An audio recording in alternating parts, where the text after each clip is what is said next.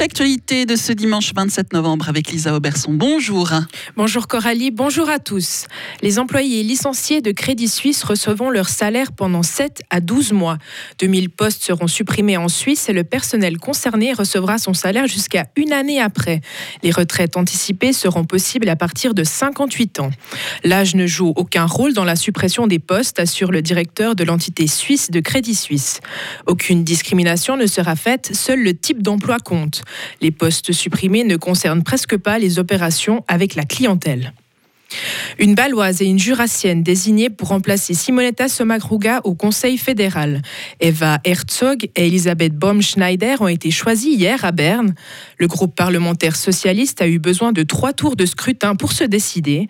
C'est la première fois qu'une jurassienne est candidate officielle au Conseil fédéral. Place maintenant à la deuxième phase de la campagne. L'élection finale se déroulera le 7 décembre. Les jeunes du canton de Fribourg sont invités à se glisser dans la peau de politique. Ce week-end a lieu la première session fribourgeoise des jeunes. Ils sont invités à réfléchir sur divers sujets accompagnés des plus jeunes députés de chaque parti. Un débat et un vote clôtureront l'exercice du week-end. Les propositions seront transmises symboliquement au président du Grand Conseil. Le personnel soignant était dans la rue hier à Berne. Près de 700 personnes ont manifesté devant le palais fédéral. Ils proposaient des mesures pour lutter contre les démissions dans leur corps de métier. De meilleurs salaires, de nouvelles allocations et davantage de vacances. Les manifestants revendiquaient également un meilleur calcul du temps effectif de travail, notamment de prendre en compte les déplacements et le temps consacré à revêtir leur tenue de travail. Trois des plus grands yachts du monde ont été confisqués ces derniers mois. Ils appartiennent à un riche homme d'affaires russe, mais les enquêteurs occidentaux soupçonnent que les bateaux soient mis à disposition du président russe Vladimir Poutine.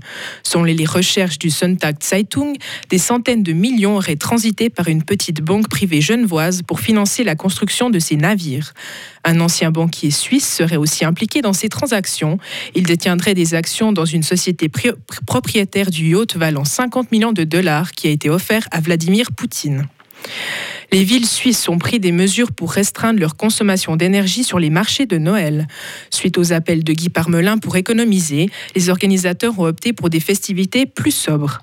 À Genève, les chalets sont chauffés au biogaz et les illuminations sont en LED, tandis qu'à Lausanne, l'éclairage est éteint durant la nuit et les frigos mis hors tension.